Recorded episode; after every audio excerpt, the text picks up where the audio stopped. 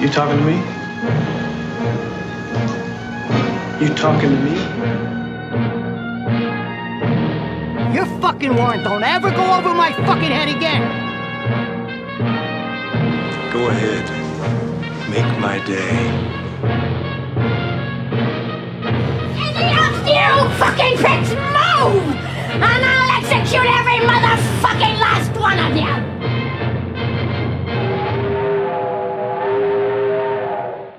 Herzlich willkommen zur 15. Folge von Cap vs. App.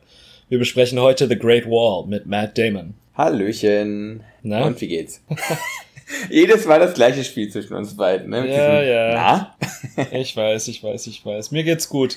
Lass mich raten, du hast wieder drei, äh, drei Tassen Kaffee getrunken. Ja, ich schwitze auch so ein bisschen. Ich habe den ganzen Morgen Kaffee getrunken und Ghostface Killer gehört. Okay, das ist eine sehr, das ist auch eine schweißtreibende Kombination, ne? Und bei dir? Sehr schön. Es gibt mal wieder einen Wein. Aber dieses Mal keinen deutschen, sondern einen französischen. Aus dem AOC Limoux, Le Benedictine. Schönes Teil wieder. Also der ist sogar noch goldener als den letzten, den ich getrunken habe. Ähm, ich finde gerade keine Verknüpfung zu diesem Film, ehrlich gesagt. Bei diesem Film passt auch nichts, nichts zusammen. Deswegen, da, da gibt's keine Anknüpfungspunkte, weil das kein System ist eigentlich an sich. keine Anknüpfung ist die beste Anknüpfung am Ende des Tages für diesen Film. Hm. Ja. Wir besprechen jetzt einen Film Great Wall. Der klingt jetzt erstmal so, als ob es da irgendwie um Donald Trump gehen könnte. Aber das tut es nicht.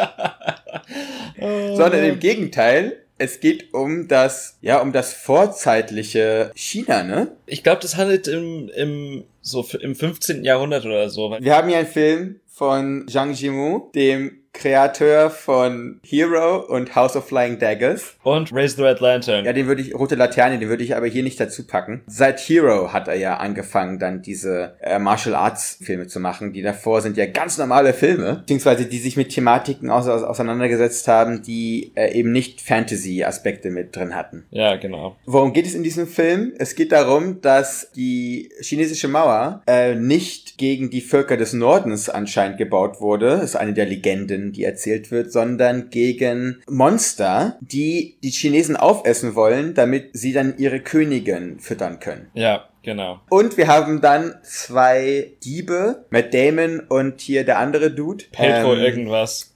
Äh, aus, genau. aus Game of Thrones. Pedro Pascal. Also wir haben William und Pero, so heißen die beiden Figuren, die, ähm, die nach China reisen, um das Rezept für Schießpulver rauszufinden. Und zum Glück kommen die beiden, weil ohne die beiden wäre das große chinesische Reich diesen komischen Monstern zum Opfer gefallen. Ja, ja, dem Verderben gewidmet. Naja, die ganze Welt wäre auch in Gefahr, glaube ich. Das ist so das, was suggeriert wird, dass wenn, äh, wenn China überrannt wird, dann ist es vorbei. Wenn die so viel Futter bekommt, also wenn alle Chinesen aufgegessen werden von diesem, von dieser Mutter, von diesem Muttermonster, kann die so viel Nachkommen erzeugen, dass kein Winkel der Welt noch sicher ist.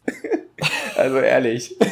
Das, das, Ähm. Beschissene, das Beschissene an diesem Film ist eigentlich nur, dass diese Monster wie Scooby-Doo-Monster aussehen und überhaupt nicht angsteinflößend oder bedrohlich wirken. Wenn diese, wenn diese Viecher irgendwie ein bisschen ekelhafter wären, wenn diese, wenn diese Mutterkreatur mehr mit, äh, mit, mit dem Alien gemeinsam hätte, dann wäre auch die ganze Geschichte egal. Es wäre auch egal, dass Matt Damon da ist. Man könnte einfach Spaß haben daran, dass diese Dinger ausgerottet werden. Aber so, für mich ist das so, so eine Kombi aus irgendwie einem Hund und ich glaube, ich habe geschrieben, diese Simpsons, äh, Simpsons Aliens. Also ich, ich fand es wirklich, fand es wirklich erschreckend, wie schlecht man anscheinend heutzutage noch CGI machen kann für 2018 mit diesem Budget. Also das war, das war ja wirklich unnormal. Immer wenn diese Monster so reinkamen, hab ich, musste ich irgendwie ungewollt lachen, weil die so schlecht animiert waren. Und dann gibt's ja auch einmal diesen Moment, wo dann eines dieser Dinger ja so, so sediert wird durch einen Magneten. Und dann liegt das da. Und das ist halt nicht CGI, das ist dann halt Modellage, eine Plastik. Und die ist so low-budget-mäßig sieht die aus. Also da bin ich immer rausgerissen worden durch diese Optik dieser Viecher. Ja, wo, wo sind diese 150 Millionen hin eigentlich? Das ist, das ist die große, die 150 Millionen Dollar Frage. Was, was kann man Gutes über den Film sagen? Fangen wir lass mal vorne anfangen. Heute haben wir den Genre-Block. Und das Genre, was wir haben, ist Martial Arts Film. Wir haben einen, die Unterkategorie, die heißt Wuxia-Film. Ne? Ja. Also irre Mischung aus Fantasy, einem ja pseudohistorischem Drama oder pseudohistorischen Spektakel Ja. mit äh, vielen, vielen Kampfszenen. Meistens auch eine Romanze mit drin. Das ist dieses Genre. Ja, Und obwohl die Romanze, sagen- die Romanze wird meistens nicht realisiert, oder? Wenn ich mir mein Lieblingswuchsjahr-Film angucke, Hero, die Hauptromanze zwischen, wie heißen nochmal die beiden? Äh, zwischen Zerbrochenes Schwert und, ah, komm ich drauf? Ähm, dann, dann gibt's noch Der weite Himmel, glaube ich, und Fliegender, Fliegender Schnee, hießen die so?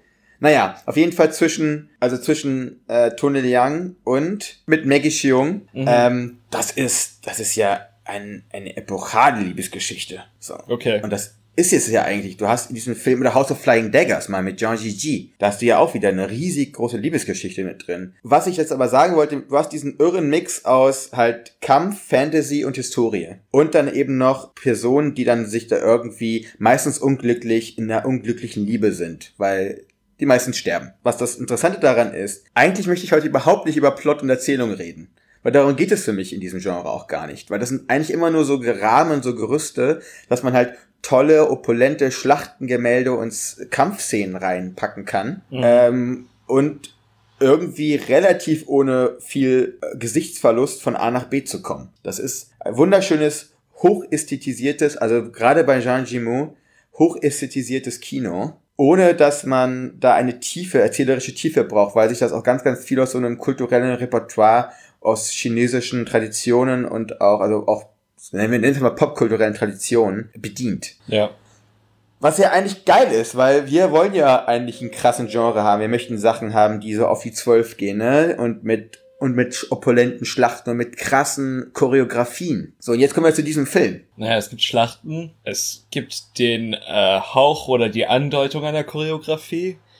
Äh, aber da, da fällt es ja schon auseinander bei der Choreografie dieser Kämpfe. Das Editing und die, die Kamera, also es funktioniert einfach nicht. Es ist so, eigentlich muss man an der Action dranbleiben und das tut es einfach nicht. Das ist dann irgendwie so, so ein, ähm, so eine schizophrene Bewegung in dieser, in diesem Film. Ja, die Action wird irgendwie durch Kamerabewegung erzeugt und nicht durch Action. Was seltsam ist, weil du hast da ja irgendwie so Millionen, Millionen Soldaten irgendwie rumstehen und dann verliert sich das irgendwie alles so in klein klein und ich werde heute, ich werde in diesem Podcast dauernd irgendwie einen Vergleich ziehen müssen. Und zwar den zu Hero. Das Okay. hat Gründe. Und obwohl Hero kein Vorgängerfilm ist, es ist eben ein Wuxia-Film vom gleichen Regisseur. Zwischen diesen beiden Filmen sind Welten, wenn, wenn nicht sogar Galaxien. Und da hast du eine unglaublich stoische Kamera an vielen, in vielen Momenten. Die gesamte Choreografie, die gesamte Kampfkunst, es ist wirklich Kampfkunst. Mit Speer, mit Schwert, mit dem Aussetzen der Schwerkraft, was ja generell dann auch wieder in diesem Film sehr, sehr viel drin ist. Es ist unglaublich schöne Filme. Dann kommt noch die Musik hinzu. Ein, so ein opulentes Werk einfach. Macht einfach nur Spaß und zieht einen in den Bann. Und dann hast du das hier irgendwie, wo du von allem zu viel hast. Du hast zu viel Farbe, du hast zu viel Menschen, du hast zu viel hässliche, schlecht gemachte Monster, du hast zu viel Waffen, obwohl ich die Waffen, ich fand die Waffen ganz geil. Ich fand die irgendwie Ja. ganz fantasievoll mit diesen schwingenden Klingen und mit diesen Bungee-jumpenden Frauen. Das war schon echt witzig. Aber das verwässert irgendwie, und beziehungsweise das driftet total weg von diesem grundlegenden Gedanken, der in diesem Genre ja steckt. Eins gegen eins mit Schwert und mit Speer. Klar, wie soll man gegen solche komischen Tao Tais hießen die, ne? Diese Monster. Das ist natürlich schwierig. So, obwohl die ja extrem intelligent wirken in diesem Film. Problem ist, sie sehen nicht so aus. Die müssen ja nicht intelligent aussehen, um es zu sein. Das ist ja, es ist keine Intention hinter diesen Kreaturen irgendwie zu erkennen, außer dass sie ihre Königin futtern wollen. Keine äh, Ahnung. also, Also, äh, füttern wollen. Ja, füttern genau. Wollen. Das war auch eher dieser schlimme Momente, wo dann gesagt wurde, wer sind denn diese Tao Tais eigentlich? Ja, das sind so Kreaturen, die dem Ebenbild von diesem einen rachsüchtigen bzw. gierigen Herrscher da äh, nachempfunden wurden. Die äh, sind also eigentlich die Vermonsterung von der menschlichen Habgier. Wa wa wa wa wa warum? Ganz ehrlich. ja, es hatte auch das Gefühl von etwas, es ging um nichts. Weißt du, was ich meine? Obwohl die, die Menschheit in Gefahr ist, äh, sind diese, sind diese Monster so lächerlich und unglaubwürdig, dass man das Gefühl hatte, so, man will einfach abschalten, wenn man diese Dinger sieht. Du hast ja auch erwähnt, dass dann die Schwerkraft gerne ausfällt bei guten Wuxia-Filmen. Das ist überhaupt nicht der Fall gewesen hier. Und das ist dann auch diese Kampfchoreografie. Vermutlich kann man das mit diesem unbeweglichen äh, Tank Matt Damon nicht machen. Unbeweglich, wie er sich gibt in diesem Film. Das ist einfach, er rollt wie, wie, wie so ein Panzer durch den Film.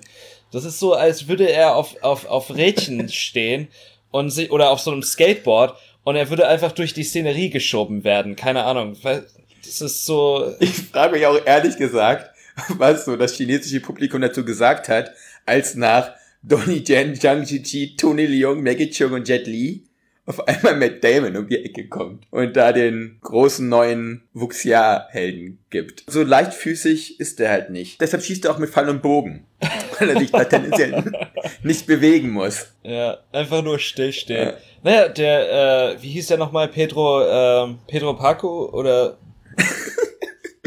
Sorry, aber wir sind echt scheiße mit Namen, wir beiden, ne? Wir merken uns nichts einfach. äh, Pedro Pascal. Pedro Pascal. Pedro Pascal oh, heißt der. Und, der, und die Figur heißt Pero Tovar. Okay. Aber ganz ehrlich, man, wer hat sich, den, wer hat sich auch diese scheiß Namen ausgedacht, Alter? Was ist das? Ja, kann dir genau sagen, wer das war. Das waren Max Brooks, Edward Zwick und äh, Marshall Herskowitz. Tendenziell die weißesten Dudes aus New York. Ich habe mich dann nachher auseinandergesetzt mit dem, wer hat, den, wer hat denn das Ding eigentlich geschrieben? Weil bisher war ich darauf gewohnt, dass eben Zhang Yimou-Film von Zhang Yimou ist. Und dann gucke ich da auf IMDb, wer so äh, federführend ist. Sieben Credits für Drehbuch. Das merkt man den Film eklatant an. Und dann guck, dann gehe ich noch mal rein. Wer sind denn diese Dudes? Ja, da hast du danach den einen äh, Screen, äh, Screenwriter von äh, Last Samurai mit Tom Cruise. Aha, aha, aha, denkt man sich so, schon mal ein Hint. Dann kommt man dazu zu sehen, der andere Typ hat die ganzen Bourne-Filme geschrieben. Und da gibt es auch einen Typen, der hat Prince of Persia, äh, Sand der Zeit gemacht. Wenn du diese drei Sachen zusammennimmst, kommt genau dieser Film dabei raus. Also du hast, du hast einen weißen amerikanischen Dude, der irgendwie gen Osten zieht und ohne den alles in die Brüche gegangen wäre. Ja, äh, hast du mal einen und? Vergleich von den Covern? Es ist dermaßen ähnlich zwischen äh, Last Samurai und The Great Wall. Du meinst jetzt diese äh, Porträtaufnahme, ne? Genau. Nur, soweit ich mich erinnere, guckt er, glaube ich, nach links und mit Damon guckt nach rechts. Das ist ja, ein großer Unterschied. Muss man einfach sagen. Oh, shit. Weißt du, woran mich dieses Cover irgendwie auch erinnert hat? An diesen komischen Film mit Mark Wahlberg. Also es ist halt, es ist überhaupt kein Fuchsia-Film. Hat auch nichts mit, nichts mit irgendeinem Fernosten zu tun. Da geht's um diese Bohrinsel, die explodiert ist. Ach, Deep, Deepwater Horizon heißt sie, glaube ich, ne? Weißt du, was ich meine? ja, ja, ich weiß, was du meinst. Das ist so. Ich kann Mark Wahlberg so und Matt Damon Alter. sowieso ich kann die beiden sowieso nicht wirklich unterscheiden oder auseinanderhalten. Mark Wahlberg hat meistens längere Haare als Matt Damon. Außer in dem Film ja. jetzt. Da hat er sich mal eine andere Frisur gegönnt. Oh man. Können wir, können wir bitte über Mark Wahlbergs Haare sprechen in diesem Film? Oder. Und nee, Ma Matt Damon. Matt Damon ist das. Oh Mann, ey. Bitte, was, sag, sag da was dazu, bitte. Das, das muss ein, ein, äh, wie heißt das auf Deutsch nochmal, Wig gewesen sein, oder? Also, die sind so zottelig da, da und dreckig. Maske, da, hat sich, da hat sich die Maske Mühe gegeben. Der, der Dude sieht ja. durchgehend so dreckig aus in diesem Film. Ich weiß nicht, ob das, ob das gewollt war, weil alle anderen sehen relativ clean und gut, äh, naja, sie sehen hygienisch aus. Und Matt Damon. Ja, dann, dann auch noch in ihren unglaublich glänzenden, bunten Uniform. Alle. Ja.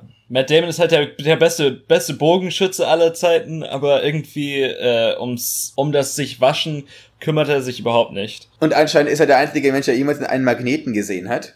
ähm, das fand ich auch, fand ich das, auch. Das also Spoiler, auch Spoiler, erstmal Spoiler. Diese Viecher sind mit Magneten zu besiegen. Die Chinesen haben irgendwie alles hinbekommen, nur das. Ja, nicht. Schießpulver haben sie, aber Magneten haben sie noch nie gesehen. So, da muss erst da wie aus den USA so ein Dude kommen und denen dann so ein Steinchen vorhalten.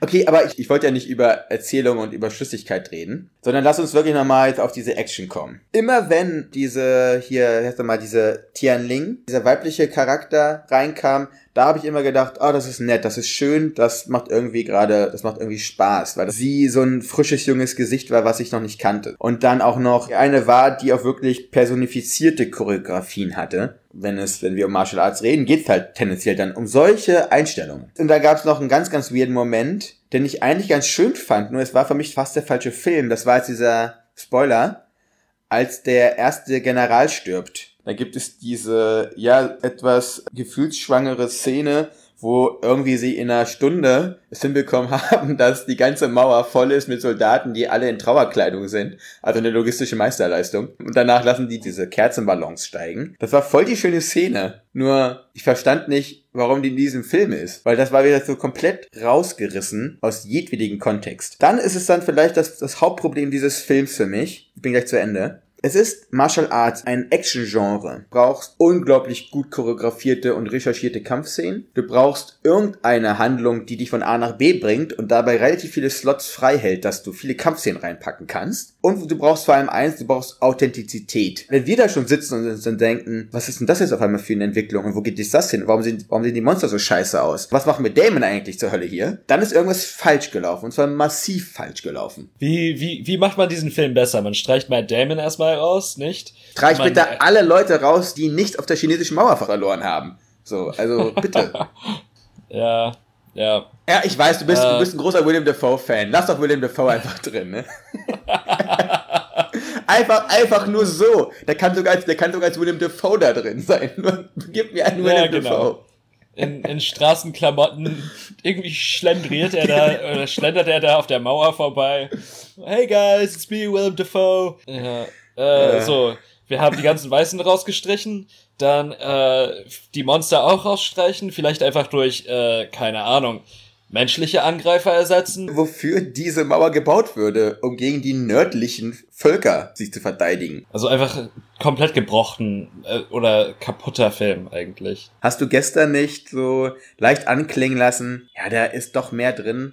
Nee, das nicht, Als, das nicht. Äh, äh, ich hab, ich will nicht sagen, ich habe nicht bedauert, dass ich den Film geguckt habe. Ich war extremst müde, als ich ihn geschaut habe. Es war so zum Ausklang nach einem harten Tag und irgendwie hat das ganz gut gepasst so in den in dem Moment. Jetzt im Gespräch mit dir hätte ich doch lieber Hero geschaut, aber so an sich war das jetzt relativ leicht wegzugucken. Weißt du, was ich meine? Das war's auf jeden Fall. Ich, ich habe ich hab den auch schon empfohlen, eigentlich zu sagen, äh, guckt euch den an und dann nochmal Hero, weil das ist, dann wirst du erst mal schätzen, was du an dem anderen Film so hast. Also noch mehr als sonst schon, weil es ein super toller Film ist, also Hero. Ja. Und was irgendwie so alles möglich ist. Und vielleicht ist der Grundgedanke doch gar nicht so uninteressant, mal nicht Kämpfe zwischen Menschen zu haben, ne? Noch eine weitere Fantasy-Dimension mit reinzubringen, so drachenartige Wesen. Da muss man sich auch Gedanken machen, wie man dann das Kerngeschäft dieses Genres immer noch bedienen kann, nämlich Nahkämpfe. Weil sobald die Dinger dich im Maul haben, ist finito für dich. Ja, ist vorbei. So, da gibt's keinen Nahkampf mehr. Und das ist die große Frage. Naja, keine Frage mehr, ne? Das Ding ist jetzt schon abgedreht. Und äh, trotz allem hat der äh, das Doppelte eingespielt, was er gekostet hat. In dem Sinne musste keiner Insolvenz anmelden, denke ich mal.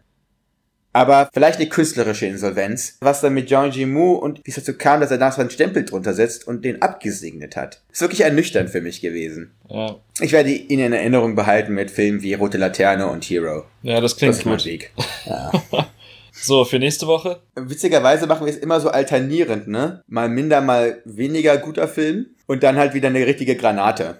Ja. Nämlich ist wieder mal eine alte Perle, eine sowjetische dieses Mal, und zwar Letyat Juravli. Äh, wollten wir nicht letztes Jahr ein Marienbad machen? Ach, ach, ach, scheiße. Okay, nochmal bitte. Sag, sag du bitte an. Äh, nächstes Mal besprechen wir eine alte Perle, nämlich einen französischen Film diesmal, nämlich letztes Jahr ein Marienbad. Wunderbar, cool. Dann bis dann. Bis dann.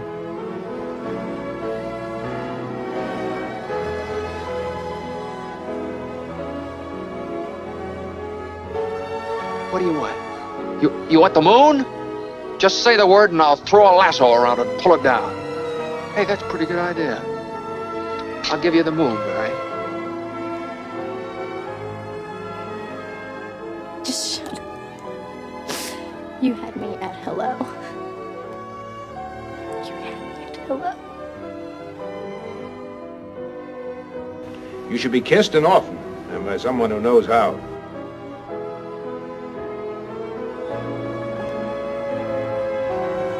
Also just a girl. Standing in front of a boy. Asking him to love her.